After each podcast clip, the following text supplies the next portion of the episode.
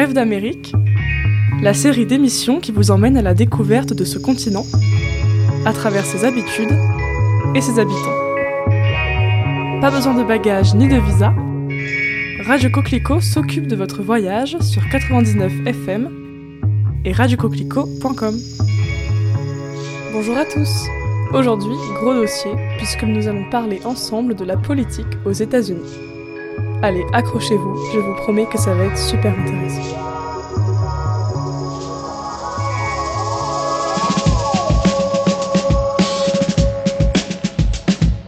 Je suis arrivée dans le Wisconsin à un moment assez particulier, en septembre 2022, deux mois avant les élections de mi-mandat aux États-Unis. Au départ, je pensais que ce serait un événement plutôt anodin. J'en avais pas forcément entendu parler plus que ça quand j'étais en France. Et pourtant, ces élections ont rythmé la vie politique tout au long de mon semestre, et en tant qu'étudiante moi-même en sciences politiques, je ne pouvais que m'y intéresser. C'est pour cela que j'ai décidé d'y consacrer un épisode. J'ai étudié dans mes cours de Sciences Po justement que les jeunes ne se mobilisent pas, quand je parle de jeunes, je parle de personnes qui ont de 18 à 25 ans, et effectivement, c'est souvent le groupe qui se mobilise le moins. Pourtant, j'étais dans une ville campus, avec plus de 40 000 étudiants, et c'est sur ce campus que j'ai trouvé le plus d'activités politiques. Je voulais donc réaliser cet épisode à travers le prisme des jeunes, de cette population souvent invisible lors des élections. Pour cet épisode, j'ai interviewé des étudiants en sciences politiques, mais aussi des étudiants avec d'autres majeurs, des hommes, des femmes, des professeurs en sciences politiques, afin de constituer un épisode complet et représentatif de certaines réalités. Avec eux, j'ai pu parler d'engagement des jeunes en politique, de polarisation, d'enjeux électoraux, d'élections de mi-mandat, de liberté d'expression, de collège électoral, et de tous ces sujets que je voyais revenir à chaque fois que je parlais de politique avec quelqu'un. Je vais donc vous laisser découvrir, tout en vous guidant, ces interviews que je vais ponctuer sur certains points de l'avis d'un expert, le professeur Kainen, qui a accepté de me donner une longue interview et où nous avons pu converser justement de tous ces points rapportés par les étudiants. J'ai tout d'abord rencontré Stephen, un étudiant dans mon cours sur les comportements électoraux, qui est républicain, ce qui n'est pas très commun pour un jeune, encore moins pour un étudiant en université. En effet, quand je l'ai rencontré et que nous avons commencé à parler de politique, il m'a avoué qu'il était républicain, un peu de la même manière dont il m'aurait annoncé qu'il travaillait au FBI. Il ne se sent pas forcément légitime de partager son opinion politique dans ce campus majoritairement démocrate, et nous avons eu de nombreuses conversations où nous avons pu confronter nos points de vue. J'ai donc décidé de l'interviewer afin qu'il me donne son avis sur sa relation à la politique. Vous écoutez Bref d'Amérique sur 99 FM et radiocoquelicot.com. Hello Stephen. Hi, Cleovy. Est-ce que tu peux tout d'abord te présenter? Uh, my name is Stephen Pedretti. I am a third year. Je m'appelle Stéphane Pedretti. Je suis étudiant de troisième année en sciences politiques à l'université de Wisconsin-Madison. Et je viens de la partie ouest de l'État, d'une petite ville appelée Genove, le long du Mississippi. Tout d'abord, est-ce que tu peux nous expliquer ta relation avec la politique? Euh, Est-ce que ça fait longtemps que tu es engagé et comment est-ce que tu t'engages au quotidien? Uh, I've always paid attention to politics, especially because uh, my dad is a. J'ai toujours porté une attention à la politique, surtout parce que mon père est un secrétaire de mairie, donc un officiel élu dans ma ville. Um, Donc j'ai toujours suivi de près ou de loin would activités. J'ai aussi longtemps que je me rappelle 2008, so également toujours porté attention aux élections présidentielles. La première dont je me attention est la première élection 2016, d'Obama en during 2008, 2016 donc j'avais 6 Trump ans.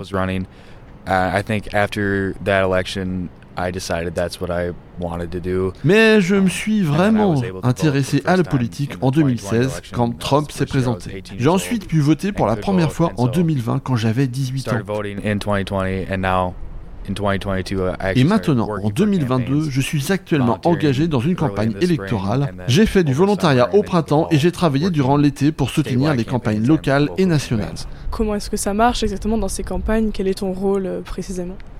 Mostly door knocking, so going door to door, handing out literature, asking people. C'est surtout du porte-à-porte. consider Donc venir toquer chez les gens, échanger avec eux et les convaincre de voter pour notre candidat. Like with the assembly Concernant le candidat I à l'Assemblée pour lequel je travaille, je l'assiste dans la préparation des événements. Je les accompagne sur les parades lorsqu'ils sont sur la zone de Madison. Pour les campagnes nationales, les candidats essaient de couvrir tout l'État et de se rendre un peu partout, donc je ne peux pas tout suivre, mais j'essaie d'aider lorsqu'ils sont là. Par exemple, le week-end dernier, il y avait une parade où j'ai dû aller chercher le candidat à l'aéroport pour l'emmener à l'événement. Mais en dehors de ça, voilà, euh, surtout du porte-à-porte et donner un maximum d'informations sur le candidat à tout donc euh, toi tu es vraiment assez engagé en politique, mais j'ai un peu l'impression que c'était vraiment pas le cas de tout le monde, surtout chez les jeunes. Est-ce que tu le ressens et euh, comment euh, tu penses qu'on peut remédier à ça? Uh, Most people my age aren't nearly as um, involved. Most people my age don't even vote. Um, I have a lot of friends that la plupart des gens de mon âge sont loin d'être aussi engagés que moi. La plupart ne votent même pas d'ailleurs. J'ai beaucoup d'amis qui s'intéressent à ce qui se passe, qui accordent de l'importance à certains enjeux. Ils préfèrent certains candidats à d'autres. Mais pourtant, ils ne votent pas. Ça se voit au niveau national que le taux de participation est très bas chez les jeunes, mais bien plus élevé pour d'autres parties de la population. Je pense que c'est normal, car c'est l'accumulation d'expériences de vie et de responsabilités qui forge les idées et qui amène donc à voter plus. Bah, justement, ça me rappelle l'anecdote de quand on s'est rencontrés et que tu m'as annoncé que tu avais été républicain, donc c'était un petit peu, euh, un peu vu comme un secret. Alors pourquoi tu te sens comme ça? Est-ce que tu as l'impression qu'on ne peut plus vraiment euh, parler librement de politique So it varies a lot by campus. Uh, depending on which school you go to. Ça dépend beaucoup des campus et de la ville dans laquelle on habite. One of the, or it's probably the most liberal city, Democrat leaning in the state, and has one of the most Democrat leaning Mais il est vrai que Madison est une des villes les plus libérales, si ce n'est la plus libérale de l'État. Et notre université est l'un des campus qui tend le plus à gauche de tout l'État également. Les opinions sont donc très souvent libérales ici, que ce soit de la part des professeurs ou des élèves. Um, Lors de ma première année, nous étions à peu près 30 en cours de discussion et seulement un camarade et moi-même avions des idées républicaines. Tous les autres tendaient plus du côté démocrate. Lorsque le professeur a compris ça, en se basant sur mes réponses aux questions par exemple, il me demandait toujours mon opinion car il savait qu'elle serait différente du reste du groupe. Donc j'étais beaucoup plus souvent sous les spotlights.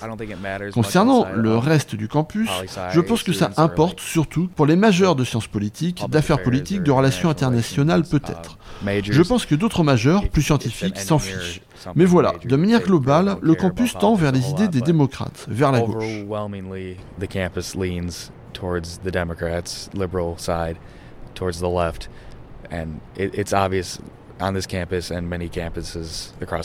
Et c'est assez évident ici, mais aussi dans d'autres campus du pays. J'ai l'impression que le campus est une chambre d'écho, que les professeurs enseignent une partie du spectre, que les étudiants reçoivent des informations en accord avec leurs idées. Donc Madison est un peu comme une bulle.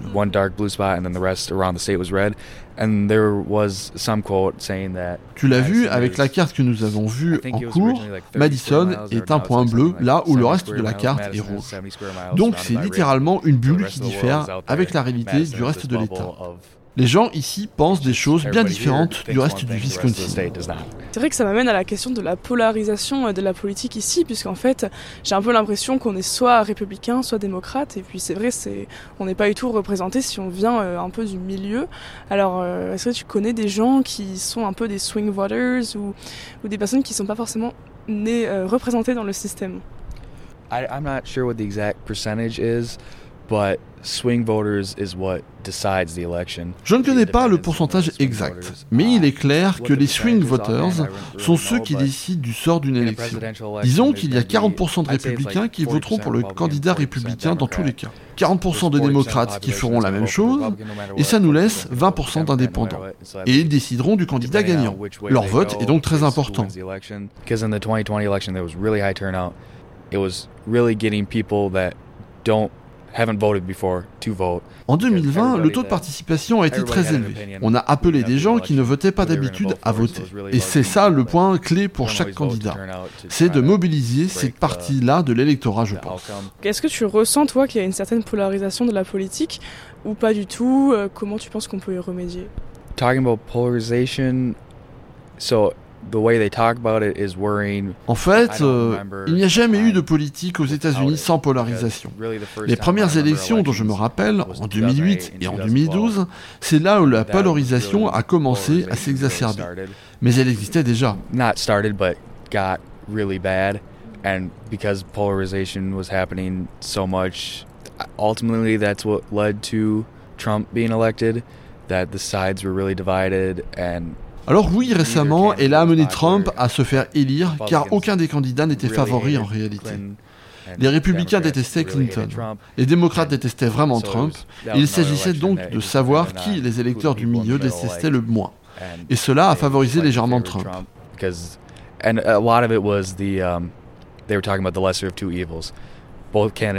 En fait, c'était bon. Les deux candidats sont nuls, mais celui-là un peu moins pire que les autres. Yeah, they talk about a time where things weren't as polarized. Um, like the Reagan years, he won both of his elections pretty handily. On nous parle d'un temps où la polarisation était moins exacerbée. Dans les années Reagan, par exemple, il a gagné ses deux élections assez largement. Bill Clinton aussi dans les années 90. Effectivement, ce sont des présidents dont les gens parlent encore en bien. On ne peut pas dire qu'ils aient été des mauvais présidents.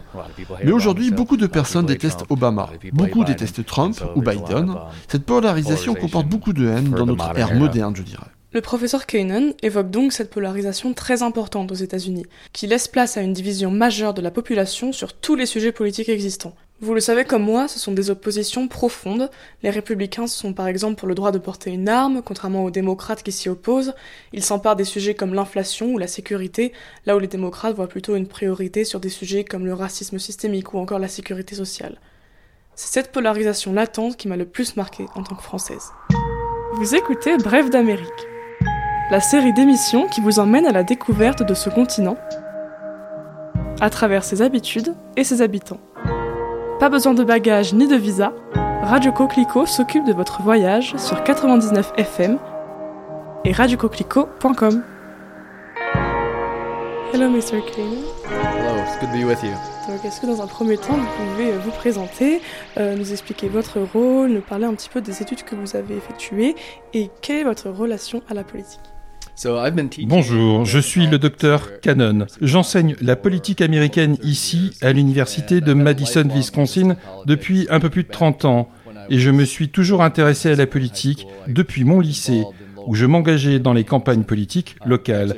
Quand j'étais lycéen, c'était la guerre du Vietnam, et il y avait beaucoup de protestations à l'époque contre cette guerre, donc j'étais politiquement très actif. Et je me suis toujours intéressé à la politique de manière académique. L'objet de mes recherches au fil de ma carrière était le Congrès des États-Unis, la politique plutôt législative. Mais de manière plus récente, je m'intéresse plus aux élections de manière générale. Je suis directeur d'un journal consacré aux élections politiques, où l'on publie beaucoup de travaux de recherche sur celles-ci. Donc euh, nous avons vu en classe qu'en fait il y a beaucoup de personnes qui ne sont ni républicaines ni démocrates, mais qui en, réalité se situent euh, un petit peu au milieu. Alors euh, est-ce que vous pensez qu'elles ne sont pas assez représentées? Quel est votre avis sur la polarisation de la politique aux États-Unis? Oui, il est vrai que nos partis aujourd'hui sont très polarisés.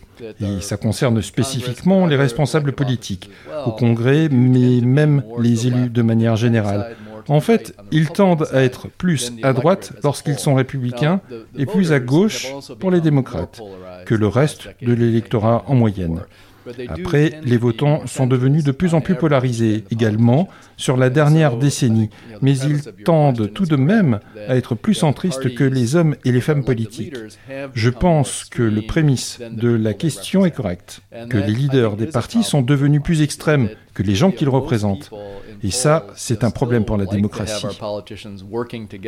La plupart des gens aimeraient avoir nos représentants travailler ensemble dans ce système bipartisan pour gérer les problèmes de la société, mais nos représentants politiques en semblent incapables dans la plupart du temps. On peut le voir dans les élections de mi-mandat où des candidats très radicaux sont nominés par leur parti.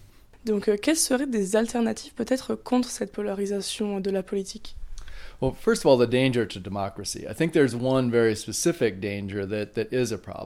Tout d'abord, j'aimerais revenir sur le danger pour la démocratie. Je pense qu'il y a un danger très spécifique qui est le fait de nier les résultats d'une élection. Lorsqu'un parti gagne et que l'autre parti refuse d'accepter ce dénouement, cela nuit à la légitimité de la démocratie et à cette transition pacifique du pouvoir qui est requise pour le bon fonctionnement de notre système. Malheureusement, le seul moyen de changer cela serait de faire payer le Parti républicain un prix politique au fait de continuer à soutenir ce mensonge selon lequel Joe Biden n'aurait pas réellement gagné l'élection. S'ils ne paient pas, ils continueront à le faire, et c'est un véritable problème. Bien sûr, certains républicains essaient de changer cette position prise par le parti.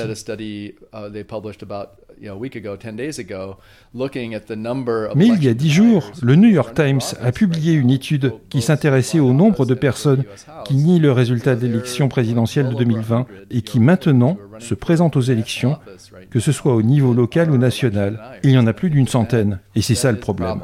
J'ai ensuite parlé avec Manon, une de mes amies, qui pour le coup n'est pas en sciences politiques du tout, mais avec qui nous avons maintes fois parlé des enjeux électoraux et qui a vraiment de fortes opinions sur de nombreux sujets, j'ai adoré parler avec elle et refaire le monde. Elle perçoit vraiment un système injuste ici aux États-Unis, alors c'est bien sûr son opinion, mais celle-ci est largement partagée ici à Madison, surtout par des étudiants dont la grande majorité s'identifie comme démocrates. Salut Manon Salut Claire Est-ce que déjà tu peux te présenter, euh, nous dire en quelle année tu es à l'université et euh, qu'est-ce que tu étudies? Je suis dans mon deuxième année hein, de l'université.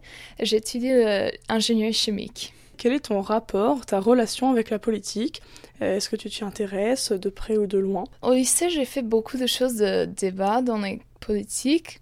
Maintenant, c'est un peu difficile de suivre les politiques avec tout ce que je fais, mais cette année, c'est vraiment important de tout le monde doit vraiment suivre les politiques. Oui, par rapport euh, aux élections qui arrivent, du coup, et toi, tu, tu, te renseignes assez?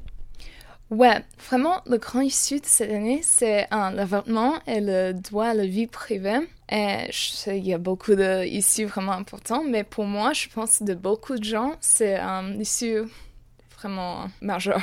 Et du coup, est-ce que tu as voté? Ouais, Vraiment tôt. Quand j'avais la chance, c'était fait. Qu'est-ce qui a orienté ton vote du coup? C'est vraiment euh, les enjeux ou est-ce qu'il y a autre chose? C'est plus euh, les droits de l'avortement, les droits de l'avoir la vie privée, et aussi les droits de, des euh, homosexuels. Donc c'est vraiment à cause de la participation électorale. Parce que vraiment beaucoup de participation vient des gens plus âgés et pas des gens jeunes. Et pour ça, c'est évident que les, les, euh, les, valeurs dans les politiques sont différentes que tout le monde sent. Est-ce que toi, tu te sens représenté en politique, que ce soit au niveau du Congrès, euh, au niveau du gouverneur ou au niveau euh, du président? Presque jamais. Notre président, il est démocrate. Moi, je identifie comme démocrate. Et notre gouverneur est aussi démocrate. Mais je pense que souvent, dans les issues, il y a des nuances qui beaucoup de monde n'a pas d'accord avec tout, hein, que tous les euh, gens dans les rôles politiques, hein, leurs décisions. Quid des personnes qui sont en fait ni vraiment républicaines, ni vraiment démocrates, mais qui sont au milieu? Alors est-ce que toi tu en connais euh, des personnes voilà, qui, qui ne savent pas vraiment où se placer. Je pense que la plupart des gens sont vraiment des independents. Mon copain est comme ça, ma mère est comme ça. Et ça représente, je pense, plus que les générations jeunes. Mais à cause de la polarisation, on n'est pas représenté. Et pour ça, c'est euh, difficile de trouver euh, des gens.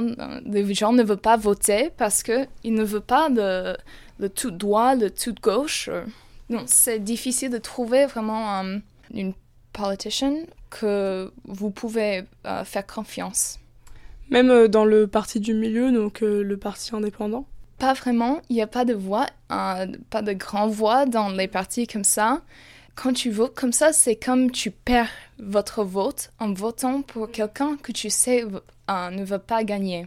Je pense que plusieurs, la plupart des gens votent par issues et pas vraiment comment leur identité de, dans les politiques. En fait, je pense que tout ça, c'est un lien aussi avec euh, le collège électoral. Donc c'est vrai qu'on a eu une discussion euh, très intéressante sur ça, justement. Alors, euh, Toi, quel est ton avis sur ce collège électoral? Est-ce que tu peux un peu nous expliquer ton opinion? Je trouve que le collège électoral, c'est ancien. c'est un système qui a été créé par un pays tellement grand avec des gens qui étaient vraiment loin de euh, le gouvernement. Et maintenant, c'est différent. On a la technologie, on a le pouvoir de voter sur ligne. Donc maintenant, il ne faut pas avoir ce système. On peut seulement utiliser le système de popular vote. Mais le problème, c'est ce que dans, ici dans les États-Unis, on ne veut pas changer notre constitution. Et pour ça, il n'y a pas de change dans ce pays. Il n'y a pas de fundamental um, change dans notre valeur. Et vraiment, pour ça, notre pays n'est pas vraiment um, actuel dans les politiques du monde. Donc pour toi, il faudrait en fait euh, changer la constitution ou alors plutôt s'éloigner un petit peu euh, de, de l'image qu'on s'en fait et de le fait qu'on la sacralise vraiment? Je pense qu'il faut changer la constitution parce que vraiment, il y a des choses là-dedans qui sont vraiment bizarres, qui sont pas justes. Quand c'était ben, écrit, il n'y avait pas de droits des femmes, les droits de les gens qui n'étaient pas um, blanches. Ouais. Maintenant, il faut vraiment changer, réécrire. Je sais qu'il y, y a des amendments et tout ça, mais ça fait rien si on ne change pas les issues vraiment um, fondamentales. Dans les dernières 20 années, deux fois, le popular vote n'était pas euh, suivi par le, collège électoral. C'est pas juste ça. 2016, on avait un président que presque tout le monde n'a voulu pas avoir. Est-ce que tu as l'impression qu'il y a beaucoup de gens qui pensent comme toi dans ton entourage, par exemple? Je pense que beaucoup de personnes n'ont fait de recherche entre ça et, fait, et ne savent pas beaucoup de choses comme ça. Mais je suis sûre que les gens qui ont fait la recherche et tout ça sait que c'est pas juste d'avoir ce système. Je pense que les gens ont été éduqués par ça, ils savent que c'est pas juste. Une autre alternative, en fait, c'est euh, tout simplement d'établir un, système proportionnel pour aussi lutter contre la polarisation. C'est-à-dire qu'en fait, euh, bah, il faudrait pas qu'il y ait que deux partis. Il faudrait qu'il y ait bah, plusieurs partis, etc. Un peu comme, comme en France, finalement. Est-ce que tu penses que ça pourrait marcher? Je pense, j'aimerais bien cette solution, mais je trouve que peut-être c'est difficile d'installer dans, dans, les États-Unis parce que beaucoup de gens, leur identité, c'est vraiment démocratique ou républicaine.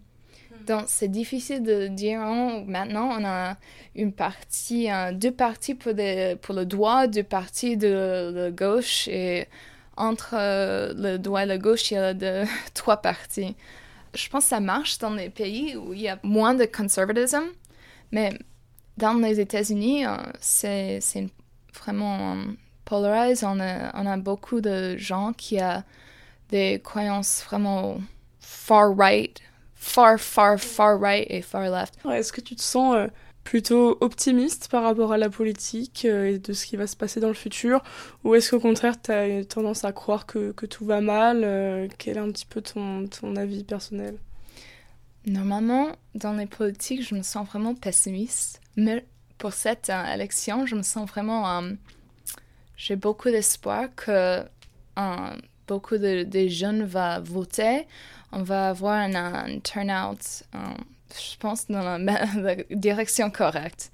Dans le futur, on va voir, j'espère que après cette élection, beaucoup de gens euh, dans les générations jeunes vont apprendre que c'est vraiment important de voter et que si on vote, notre euh, voix vont être euh, entendues. Manon évoque donc sa vision du collège électoral qui, selon elle, doit être abandonné. J'ai évoqué avec le professeur Kainan les alternatives qui pourraient remplacer ce collège électoral qui est très critiqué. Le plus gros problème, évidemment, c'est le fait que nous ne pouvons voir le gagnant du vote populaire perdre le résultat de l'élection finale suite au vote des grands électeurs lors d'une élection présidentielle. Cela s'est beaucoup produit récemment, en 2016, avec Hillary Clinton gagnant le vote populaire, mais Trump se faisant élire au final par les grands électeurs. Quelques années plus tôt, la même chose s'était produite quand Al Gore a perdu face à George W. Bush.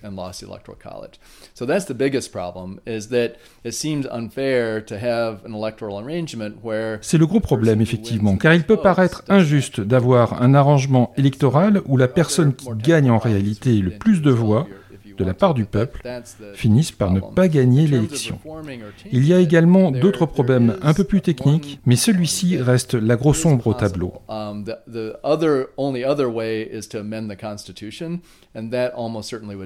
Concernant le fait de le réformer, cela me semble quasiment impossible. Il faudrait voter un amendement à la Constitution et ça paraît inimaginable car cela requiert une majorité de deux tiers des votes. À la Chambre et au Sénat, trois quarts des États devraient le ratifier et c'est en l'état des choses impossible. Mais une autre solution existe qui s'appelle le pacte entre États.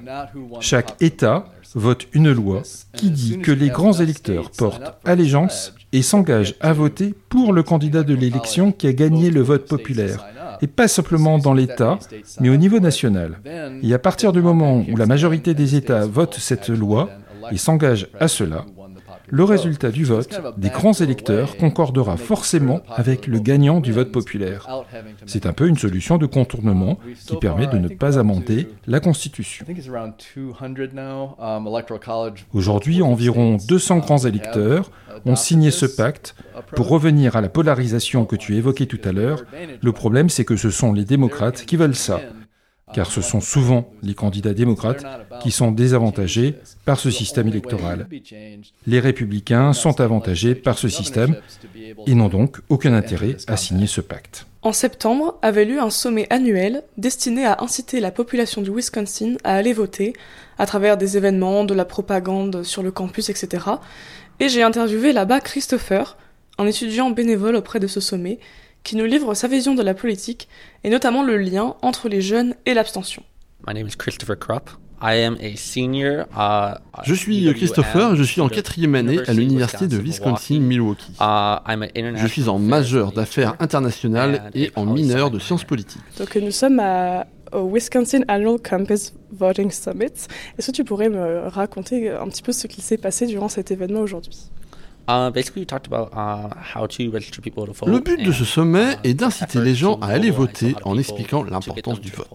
Est-ce que c'est par rapport au fait qu'il y a de plus en plus d'abstention durant euh, les dernières élections? En fait, dans les dernières élections, donc la présidentielle de 2020 et les midterms de 2018, le taux de participation s'était amélioré par rapport aux élections précédentes, notamment les mi-mandats de 2014 ou encore 2010. Et on a remarqué um, une hausse du vote des jeunes en 2020. On attend et on espère que la même chose se reproduira en 2022. Quels sont les principaux obstacles qui s'opposent du coup au vote? Um, some of the main problems I would probably say lack of information. Um, people don't know where to go vote, and also a lot of there's some voters. Je dirais que l'obstacle majeur est le manque d'information. Les gens ne savent pas forcément où aller voter, et il y a également des problèmes de mal-inscription. Et comment euh, penses-tu qu'on peut euh, justement changer ça et essayer d'avoir de, de, moins d'abstention? Um, je pense que la solution, c'est l'éducation. Il faut aller dans les écoles, dans les villes et faire comprendre l'importance réelle du vote. La plupart des gens ne comprennent pas à quel point c'est important de voter et ne réalisent pas l'impact des élections sur leur vie quotidienne. Il y a un phénomène en France qui est la malinscription, donc des personnes qui ne sont pas euh, enregistrées sur les listes électorales, et du coup ça amène à euh, une abstention, euh, surtout chez les jeunes. Est-ce qu'on peut remarquer le même phénomène aux États-Unis? Oui, totalement. La plupart des jeunes votants ne réalisent pas l'effet des élections sur leur vie, ne sont pas forcément éduqués, etc. Enfin, les raisons que j'ai évoquées avant, et cela amène au fait qu'ils ne vont pas aller s'enregistrer sur les listes électorales, car ce n'est pas automatique. Ils ne vont pas fournir cet effort, et ne pourront donc pas voter. C'est ça qui amène aussi à ce fossé que l'on distingue entre les jeunes votants et les autres plus âgés. Et justement, ça amène à la question, quels sont les enjeux pour ces élections de mi-terme de novembre 2022 um, In my personal opinion, I think that it à mon avis, c'est la démocratie qui est en jeu en 2022. Si les républicains prennent le pouvoir en 2024, nous avons vu ce dont ils sont capables. Les élections de 2022, notamment au Sénat, peuvent mettre en avant des personnalités démocrates fortes qui pourront faire face aux républicains en 2024 si jamais ils étaient élus. Nous remarquons aussi donc aux États-Unis, il y a une véritable polarisation de la politique. Est-ce que toi tu le ressens et comment tu le ressens? Um, Oui, je le remarque beaucoup, surtout avec mes amis en fait. On peut passer d'une conversation agréable sur le match de football de samedi dernier à une dispute sur le moindre détail politique. Le moindre sujet concernant la politique peut devenir un sujet de dispute en fait. Avant, on pouvait avoir plus de débats. Mais maintenant, j'ai l'impression que tout tourne à l'altercation assez rapide. J'ai l'impression que je peux en parler, car j'étudie la science politique, je m'intéresse à beaucoup d'enjeux, mais encore une fois, à cause du manque d'éducation, il y a aussi beaucoup de personnes qui ont peur d'en parler tout simplement car ils manquent d'informations. Ont peur de paraître stupides ou quoi, ou ont peur de la réponse parfois violente de l'interlocuteur en face. Pour David Kainen cependant, on observe une hausse du vote chez les jeunes, surtout depuis les dernières élections, donc en 2020, et cela s'explique de plusieurs façons. En 2020, le vote des jeunes de 18 à 24 ans et même de 18 à 29 ans a été le plus haut de l'histoire des États-Unis. On a pu observer le début de cette tendance en 2018, où il y a eu le plus haut taux de participation chez les jeunes en 50-60 ans. Là où, en 2020, ce taux était le plus élevé depuis 100 ans. À voir si cette tendance va se confirmer. Je pense que cette participation record ne sera plus atteinte, mais je pense qu'il ne va pas non plus retomber au pourcentage où il était en 2014 par exemple.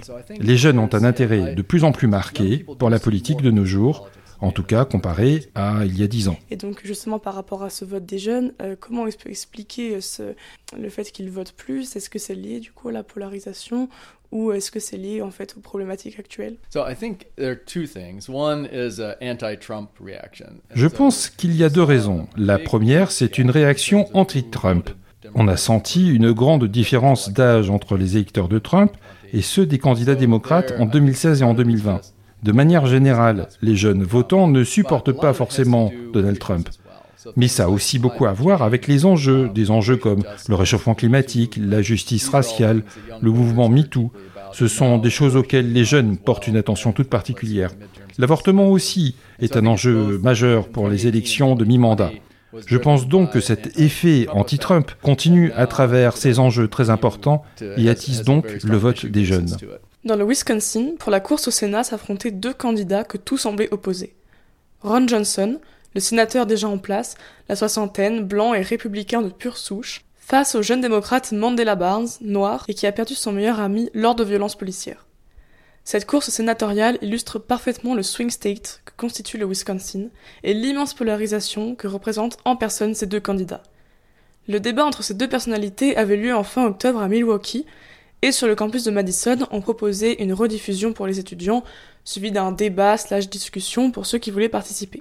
J'y suis donc allée, il y avait une trentaine d'étudiants présents, et j'ai pu interroger à la sortie de l'événement un jeune ainsi qu'un groupe de filles auxquelles j'ai posé les mêmes questions que sont les enjeux pour eux de ces midterms et encore une fois leur lien avec la politique.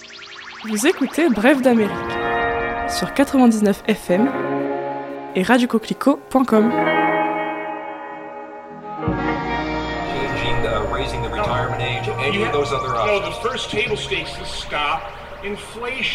You have to do that first and then grow our economy. Hello, girls. What are your names?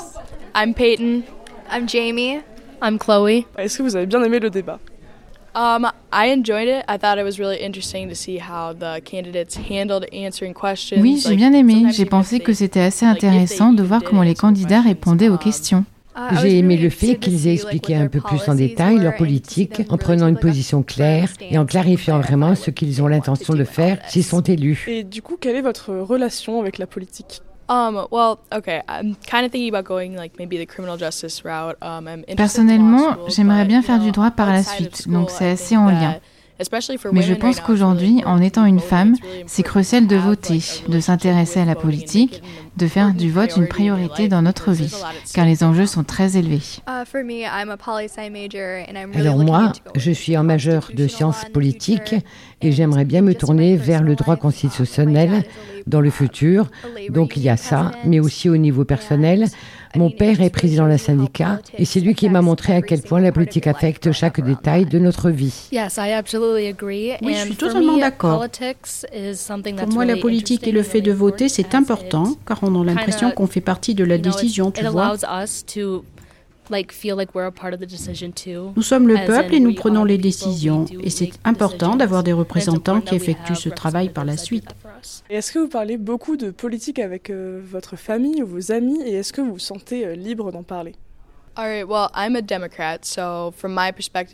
Alors moi je suis démocrate, donc j'ai l'impression que je peux exprimer mon opinion librement, car Madison est une zone clairement démocrate. Um, avec ma famille, nous avons les mêmes opinions politiques, donc nous en parlons sans conflit. Ensuite, lorsque je suis avec d'autres femmes, j'ai tendance à parler librement de politique. Mais lorsqu'il y a des hommes, je ne sais pas. J'ai tendance à moins exprimer mes opinions politiques. Je crois que c'est dur de séparer les opinions de la personne et parfois ça demande trop d'énergie de débattre.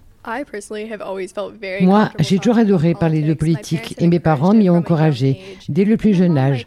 Je crois que ma mère le regrette un peu maintenant, car cela fomente beaucoup des débats autour de la table. Il est arrivé que mon père et moi débattions sur certains enjeux pendant des heures et ma mère veut juste qu'on arrête. Ici, je me sens très confortable d'en parler et même si je pense que mes colocataires vont finir par en avoir marre, on adore débattre, échanger nos idées et en apprendre plus sur la politique du Wisconsin en la comparant avec les politiques des États d'où elles viennent. Je viens de Green Bay et c'est une ville vraiment divisée en 50% démocrates et 50% républicains. Dans ma famille, j'entends toutes les perspectives, surtout lorsqu'il s'agit d'économie, d'inflation, tout ça. Je pense que c'est important d'entendre les deux côtés, d'internaliser tout ça et de réfléchir ensuite par soi-même. Qu'est-ce que vous changeriez dans le système politique américain? Quels sont les défauts que vous pouvez lui trouver? Well, um, I think that election day, like all the election days should be pour moi, tous les jours d'élection um, devraient être fériés, surtout pour les grandes élections. Pour certaines personnes, il est très dur de trouver du temps dans leur emploi du temps pour aller voter. Et nous savons que le fait de voter a un énorme impact par la suite dans le quotidien. Sur le court terme, on se dit que ce n'est pas grave de ne pas voter, mais sur le long terme, certaines personnes se disent peut-être j'aurais dû aller voter ce jour-là.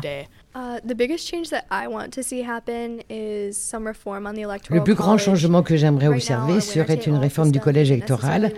Aujourd'hui, notre système de winner take all ne marche pas. Il n'y a pas de raison qu'une personne qui perd le vote populaire se voit par la suite nommée président. Et c'est la même chose à d'autres échelles pour d'autres élus. Pour moi, ce collège électoral doit être réformé. Well, thank you so much, girls. thank you.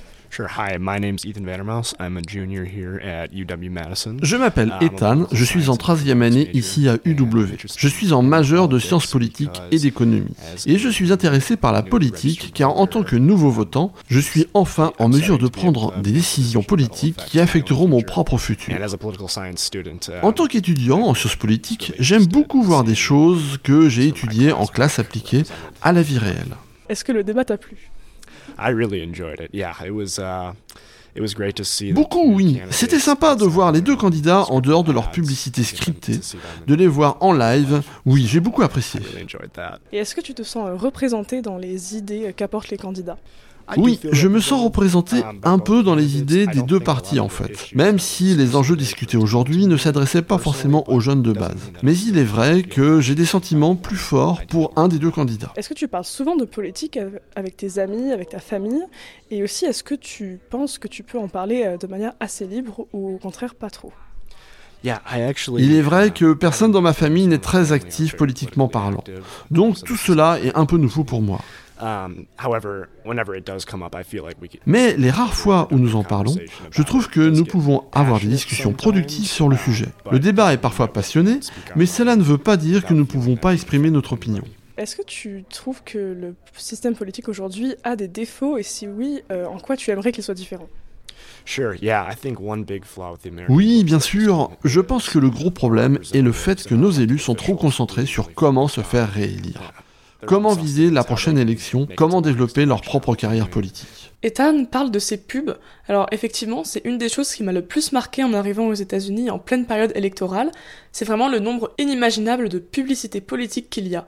Ce n'est pas du tout réglementé en fait, donc on a des pubs sur YouTube énormément, euh, à la télé forcément, aussi des publicités par mail ou dans les boîtes aux lettres. Et le plus marquant dans ces publicités, ce sont le fait qu'elles ne servent non pas à promouvoir les idées d'un parti ou d'un candidat, mais bien à détruire le candidat d'en face en appuyant sur les défauts de son programme ou sur sa politique passée. Ron Johnson tried to ban abortions, and he co sponsored a bill that makes no exceptions for rape, incest, and the life of the woman. Radical Mandela Barnes still supports eliminating cash bail, releasing dangerous criminals back into our communities. Releasing criminals isn't sexy, it's dangerous. Radical Mandela Barnes won't keep your family safe. Donc c'est assez original et je trouve que ça représente aussi plutôt bien la polarisation. Voilà donc pour ce qui concerne la politique à travers les yeux des étudiants. J'aimerais ensuite parler des mid-terms en soi, qui ont donc eu lieu le 8 novembre 2022. Ces élections faisaient suite à la décision de la Cour suprême de démanteler l'arrêt Roe v. Wade, que nous avons déjà évoqué, et qui met donc en péril le droit à l'avortement aux États-Unis. Cela a réveillé les démocrates qui étaient plus ou moins en difficulté dans le pays. On prévoyait d'ailleurs une vague rouge, donc une vague républicaine, lors de ces élections de mi-mandat. En effet, une tendance stable en politique aux États-Unis est que le parti au pouvoir, donc ici le Parti démocrate, tend à perdre des sièges dans la Chambre des représentants, mais également au Sénat, lors des mi-termes. Les enjeux étaient élevés, la polarisation à son comble, et beaucoup d'autres enjeux s'élevaient. La question des violences liées au port d'armes, la sécurité, l'inflation sur fond de début de crise économique, bref, un contexte où on ne s'ennuyait pas. Au niveau de l'ambiance, on sentait que quelque chose était en train de se passer. Sur le campus, on avait beaucoup de rappels à aller voter, que ce soit de la part d'associations, de mouvements étudiants, ou juste les gens entre eux qui se demandaient s'ils étaient bien allés voter. On sentait l'importance du moment, cette espèce d'ébullition à l'approche des élections, et j'ai vraiment été heureuse de vivre ça de très près. J'ai d'abord parlé un peu au professeur Kainen du taux de vote lors de ces élections, qui sont moins populaires que les élections présidentielles et qui forcément mobilisent moins d'habitude. Les élections de mi-mandat ont lieu deux ans suivant une élection présidentielle. Donc, les présidentielles ont lieu tous les quatre ans et les midterms ont lieu aussi tous les quatre ans, mais au milieu du mandat présidentiel. Les midterms sont très importants car elles permettent de déterminer si l'agenda présidentiel peut continuer d'avancer ou si au contraire le parti opposé va gagner des sièges à la Chambre ou au Sénat, ce qui peut potentiellement entraîner ce parti opposé à gagner une majorité, ce qui peut fortement bloquer les actions du président. Par exemple, selon ce que disent les prévisions, en novembre, les républicains pourraient gagner une majorité à la Chambre des représentants. Les représentants sont élus pour des mandats de deux ans. Le Sénat, c'est une autre histoire. Aujourd'hui, on est divisé en 50-50 exactement. Mais les démocrates ont la majorité car la vice-présidente, Kamala Harris, est celle qui fait pencher la balance. Seul un tiers des sièges du Sénat sont en jeu pour ces midterms, car les sénateurs ont un mandat de six ans et un tiers du Sénat change donc tous les deux ans. L'élection va donc être très serrée pour déterminer qui va gagner le Sénat. C'est vrai qu'on entend beaucoup moins parler des mi-termes que des élections présidentielles, surtout en France. Est-ce que euh, les gens euh, votent moins dans les mi-termes ou, euh, ou, au contraire pas du tout? Et comment est-ce que ça peut s'expliquer? Le taux de participation est plus bas dans les élections de mi-mandat. Même en 2018, quand ce taux a été le plus élevé en 50 ans, il n'était que d'un peu plus de 50%. Avant cela, il était de 35 à 40%. Si on compare ça aux élections présidentielles en 2020, par exemple, le plus haut taux depuis 100 ans, ce taux était de 67%, là où la moyenne serait de 60%. Les midterms ont toujours une abstention plus élevée, d'au moins 20%. Il est vrai que les gens portent moins attention aux midterms qu'aux présidentielles. Mais ces élections-là, en 2022, sont des élections où les conséquences du fait de ne pas voter sont vraiment très élevées. Car les majorités démocrates à la Chambre et au Sénat risquent vraiment d'être remises en cause. Et donc, en fait, ma dernière question, euh, concerne le Roe v. Wade qui enlève en fait le droit des femmes à l'avortement, euh, qui a eu lieu cet été. Est-ce que vous pensez que ça va avoir un impact sur ces mi-termes ou au contraire est-ce que ce ne sera pas suffisant pour mobiliser euh, les électeurs des démocrates?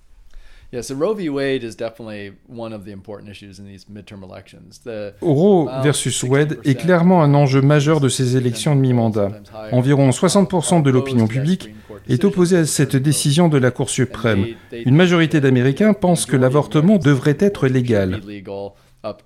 Le fait de supprimer l'arrêt Roe contre Wade laisse donc cette décision aux États. Et c'est pour ça que les enjeux sont d'autant plus élevés dans les élections locales. Pas seulement au niveau des chambres et sénats locaux, mais aussi dans les élections des gouverneurs, par exemple. Car les lois vont être changées dans chaque État en faveur parfois d'une restriction totale de l'avortement, ou au contraire de sa légalisation. Les élections locales des midterms ne provoquent généralement pas autant d'attention, mais cela change à cause de Roe contre Wade évidemment. Cela va aider les démocrates à attirer leurs électeurs aux urnes, car c'est le parti qui veut restaurer le droit à l'avortement. Mais d'un autre côté, d'autres enjeux comme l'inquiétude vis-à-vis de l'inflation ont augmenté pour venir se placer au sommet des préoccupations pour beaucoup d'électeurs. Donc l'enjeu de l'avortement est toujours présent, mais il n'est peut-être pas aussi central que l'est devenu l'économie au fil des derniers mois.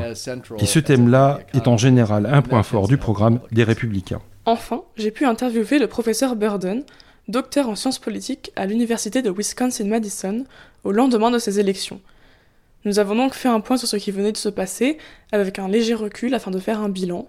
C'était une interview extrêmement intéressante, que je vous ai donc laissée dans son intégralité, et ça permet de se faire une idée du paysage politique après ces fameuses élections de mi-mandat. Vous écoutez Bref d'Amérique, la série d'émissions qui vous emmène à la découverte de ce continent à travers ses habitudes et ses habitants. Pas besoin de bagages ni de visa, Radio Coquelicot s'occupe de votre voyage sur 99 FM et radiocoquelicot.com. Hello Dr. Burden. Hello. Est-ce que dans un premier temps, vous pouvez vous présenter, présenter votre métier et pourquoi vous êtes intéressé par la politique dans un premier temps uh, My name is Barry Burden. I'm a professor of political science. Je m'appelle Barry Burden. Je suis professeur de sciences politiques, mais aussi directeur du centre de recherche sur les élections à l'université de Wisconsin-Madison. Mon intérêt politique a probablement commencé quand j'étais au lycée, lorsque je regardais les infos à la télé le soir et qu'il y avait des enjeux qui provoquaient une certaine frustration et d'autres qui provoquaient mon intérêt. Les élections présidentielles en premier lieu qui ont eu lieu quand j'étais en terminale. Je vivais dans un état très compétitif et divisé en termes d'opinion. On a donc pu voir de près une grande partie de la campagne et cela a suscité toute mon attention. Je suis donc parti après le lycée commencer des études de sciences politiques. Donc euh, nous allons parler un petit peu des élections de, de mi-mandat qui viennent de se passer.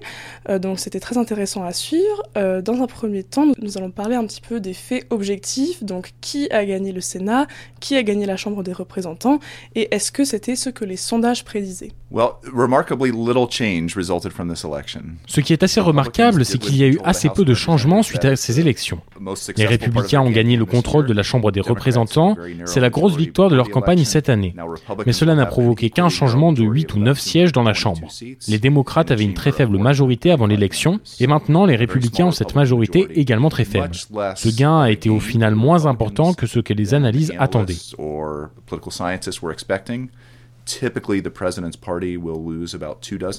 Typiquement, le parti présidentiel perd en moyenne deux douzaines de sièges dans la Chambre des représentants, permettant au parti opposé de gagner des sièges. Uh, Biden était aussi relativement impopulaire. Son taux d'approbation gravitait autour des 40%, ce qui est assez bas aux États-Unis, ce qui laissait la chance aux républicains de gagner des sièges. Uh, Et oui, ils ont gagné une majorité, mais avec une très petite marge.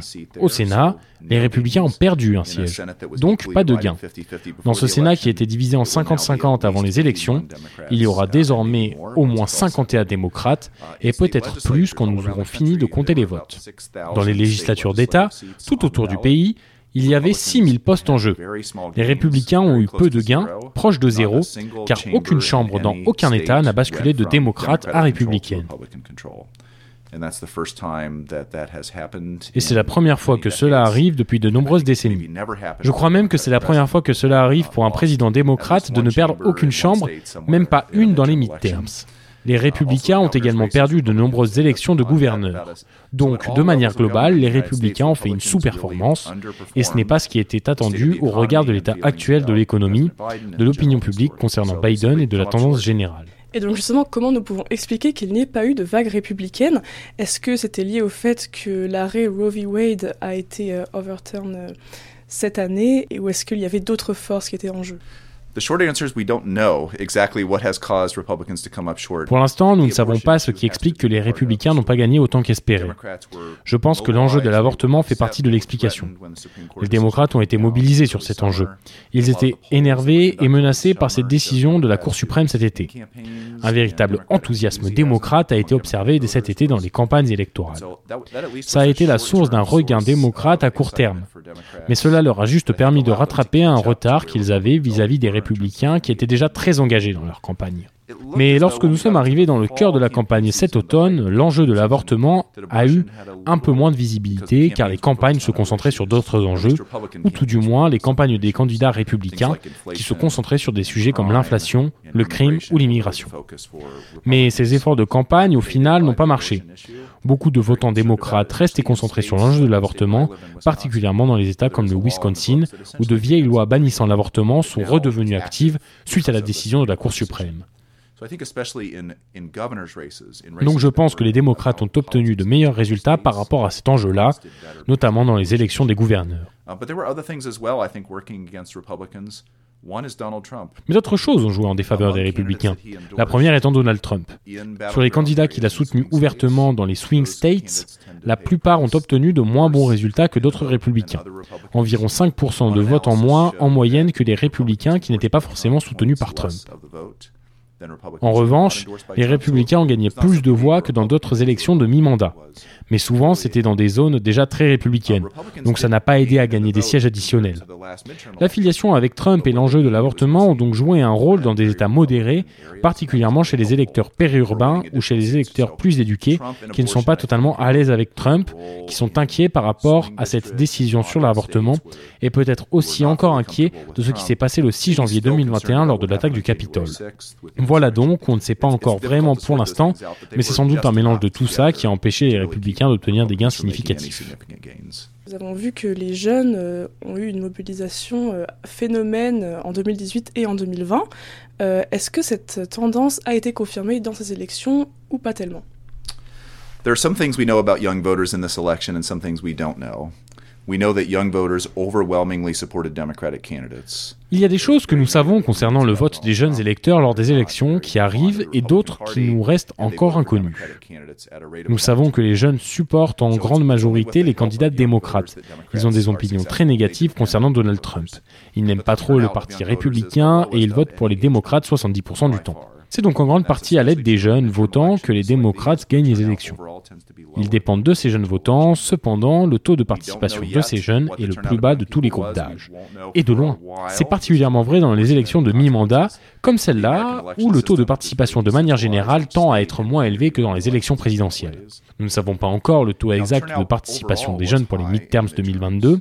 C'est un inconvénient du système électoral américain qui est très décentralisé, car chaque État organise un peu ses élections comme il le souhaite, et les résultats mettent du temps à arriver.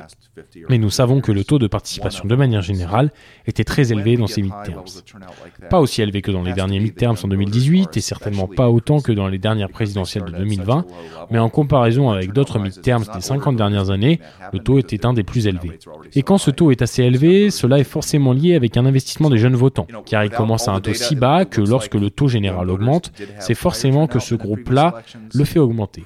Pas les votants les plus âgés. Donc, il paraîtrait que le taux de participation chez les jeunes encore une fois augmenté. Pas au point de rattraper ceux de leurs parents ou de leurs grands-parents qui votent de manière plus régulière, mais tout de même. Et est-ce qu'il y a d'autres groupes comme ça qui ont voté de manière un peu euh, surprenante durant ces élections? Est-ce qu'il y a également des choses qui vous vous ont surpris euh, durant ces élections de mi-mandat? I think one of the interesting groups in this election are African American voters. Je pense qu'un des groupes qui a voté de manière intéressante sont les Afro-Américains. Ils constituent environ 13% de l'électorat. La grande majorité d'entre eux votent pour les candidats démocrates, 85 à 90% du temps, voire plus dans certains États. Ils sont donc essentiels pour assurer le succès démocrate. Les démocrates ont besoin que ce groupe-là vote. Nous ne savons pas encore les résultats définitifs. Les données sont encore en train d'être collectées dans de nombreux États. Mais il semblerait que le taux de participation des Afro-Américains dans cette élection est un peu baissé, plus que pour d'autres groupes. Les électeurs blancs, par exemple. Les Afro-Américains n'ont pas autant supporté les candidats démocrates qu'avant. La même chose a eu lieu lors de l'élection présidentielle il y a deux ans, et dans une certaine mesure aussi en 2018. C'est une bonne nouvelle pour les républicains, car si le taux de participation des électeurs afro-américains baisse, cela tend à favoriser les candidats républicains. Par exemple, dans l'État de Géorgie, où il y a une large population afro-américaine, cela peut impacter beaucoup le résultat de l'élection. Et donc, en vue des derniers cycles politiques observés, il semblerait que le taux de participation très élevé observé lors des élections d'Obama reste l'exception.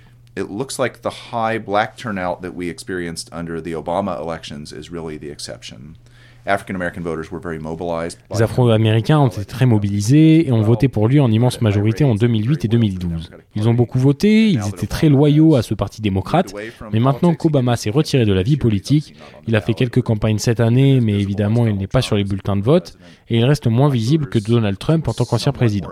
Les Afro-Américains, en particulier les jeunes, semblent plus ouverts à considérer le fait de voter pour des candidats républicains. Et cela a aidé les républicains à gagner des voix dans les zones urbaines, dans des villes comme Détroit, Milwaukee, Atlanta. Donc oui, je pense que c'est une tendance intéressante à observer. Est-ce qu'il y a d'autres tendances comme celle-ci qui ont été confirmées par les élections de mi-mandat cette année? Oui, déjà, force est de remarquer que le taux de participation est très variable d'un État à un autre.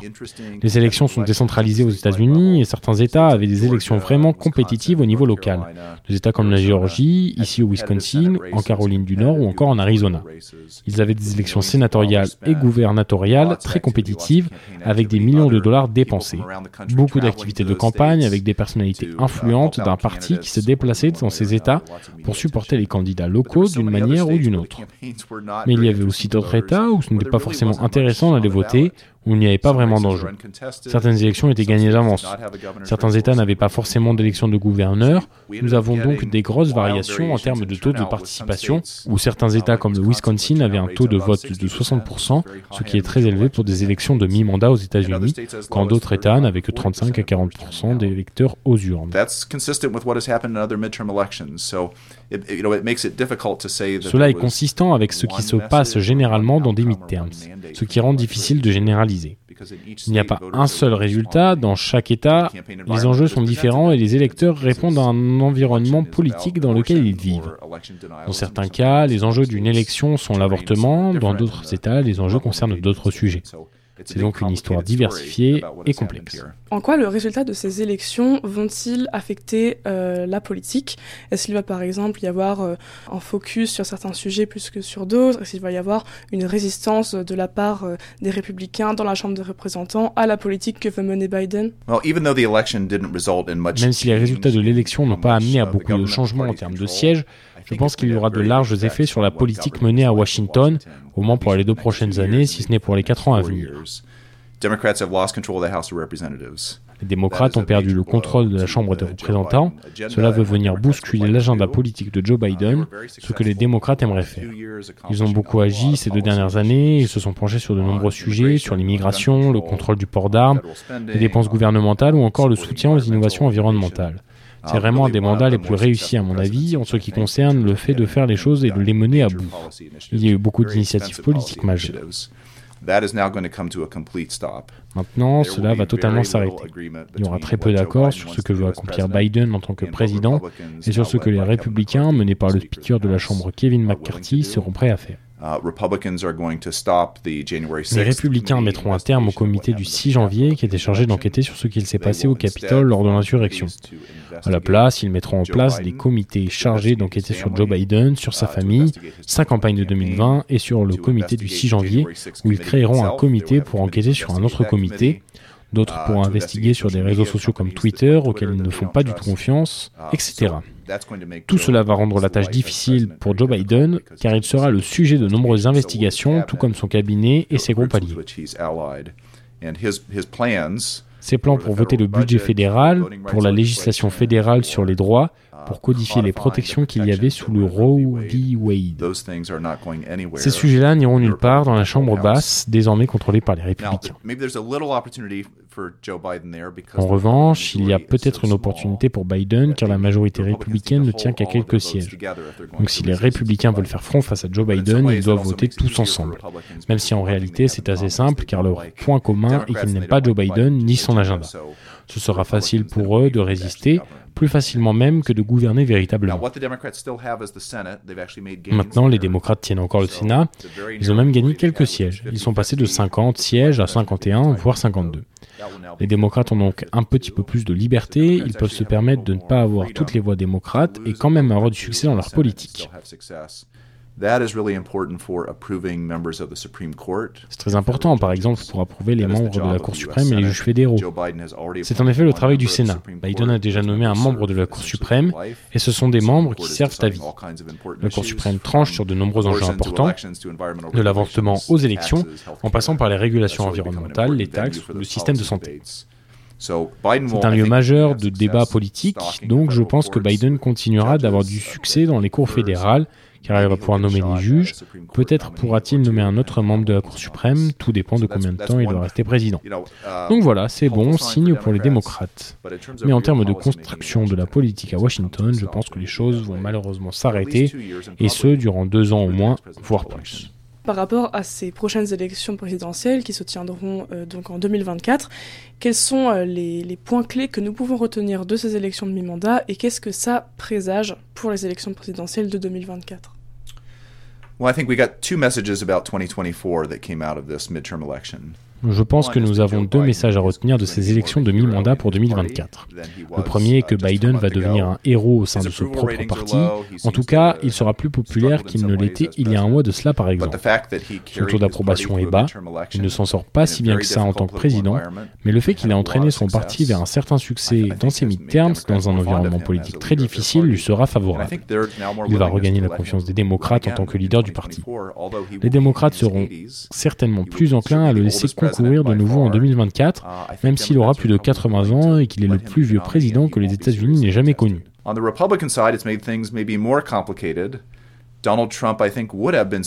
Pour les républicains, en revanche, les choses sont plus compliquées suite à ces midterms. Donald Trump était vu comme le candidat favori il y a quelques mois, mais comme les républicains ont souffert de ces élections, qu'ils ont effectué une sous-performance, Donald Trump est affilié à cela. On voit cela comme sa responsabilité et de nombreux républicains sont désormais en train de chercher quelqu'un d'autre pour diriger le parti. Son principal opposant est le gouverneur de Floride, Ron DeSantis. L'État oublie désormais Donald Trump. Il y aura donc peut-être une bataille entre les deux. Mais il y a 5 à 10 autres républicains qui seraient très qualifiés pour ce rôle. Des anciens gouverneurs, anciens sénateurs, des élus de cabinet qui auraient travaillé dans l'administration de Trump, qui pourraient être un défi pour la nomination républicaine. Et même certaines personnalités républicaines qui disaient ne pas vouloir se présenter contre Trump sont en train de revenir sur la parole suite à ces midterms et considèrent sérieusement la chose. Donc Trump est le seul candidat officiel à l'heure où nous parlons, et je pense qu'il devra faire face à de sérieux obstacles pour devenir le nominé au sein de son propre parti. Merci à vous d'avoir suivi cet épisode, j'espère qu'il vous aura plu, et on se retrouve la semaine prochaine pour un épisode reportage au sein du Capitole du Wisconsin. Bref d'Amérique est une création originale enregistrée, montée et traduite par Cléophée Belloc. Les voix françaises sont faites par Cyril Paul, Marilyn, Nicole, Claudette, Sylvain. Mixage et production de Vincent Valentin pour Radio Coquelicot.